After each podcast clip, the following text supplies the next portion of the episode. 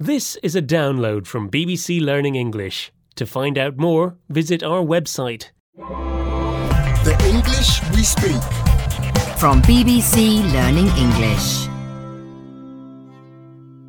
Hello and welcome to the English we speak. With me, Fei Fei. And me, Roy. We may sound a little different. That's because we're not able to record in our normal studios during the coronavirus outbreak. In this program, we have an expression that means you enjoy something more than anything else you do. Roy, you love video games, don't you? Yes, I love them. I play them all the time.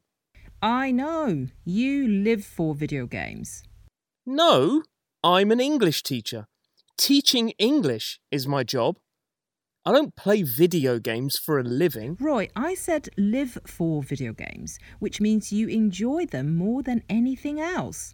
Some people live for art or they live for sports. Ah, got you. I understand. And what do you live for, Feifei? I live for music. That's why I always listen to my MP3 player when you're speaking. Now, let's have a look at these examples.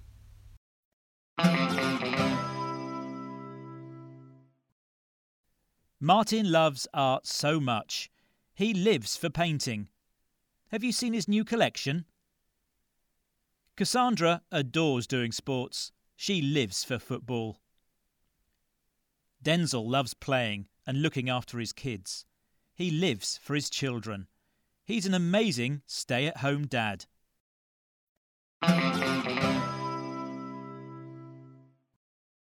This is the English we speak from BBC Learning English, and we're talking about the expression to live for something, which means you really enjoy something.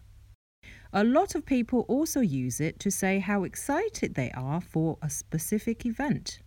Yes, for example, you might say, I'm living for the weekend, or I'm living for a party.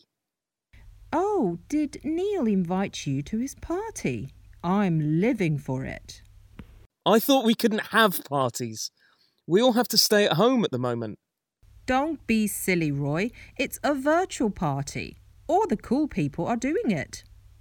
Maybe that's why you didn't get invited.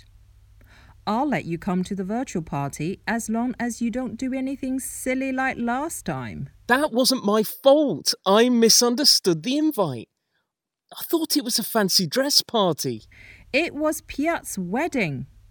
You came dressed like Frankenstein's monster. Oh, well, at, at least I looked cool. Some people said I was more interesting to look at than the bride. You looked ridiculous. No wonder people couldn't stop staring at you. Well, I am living for our chat on Friday at the virtual party, Feifei. Well, I might not hear you speaking because I'll be listening to my MP3 player. Bye, Roy. Bye. The English we speak.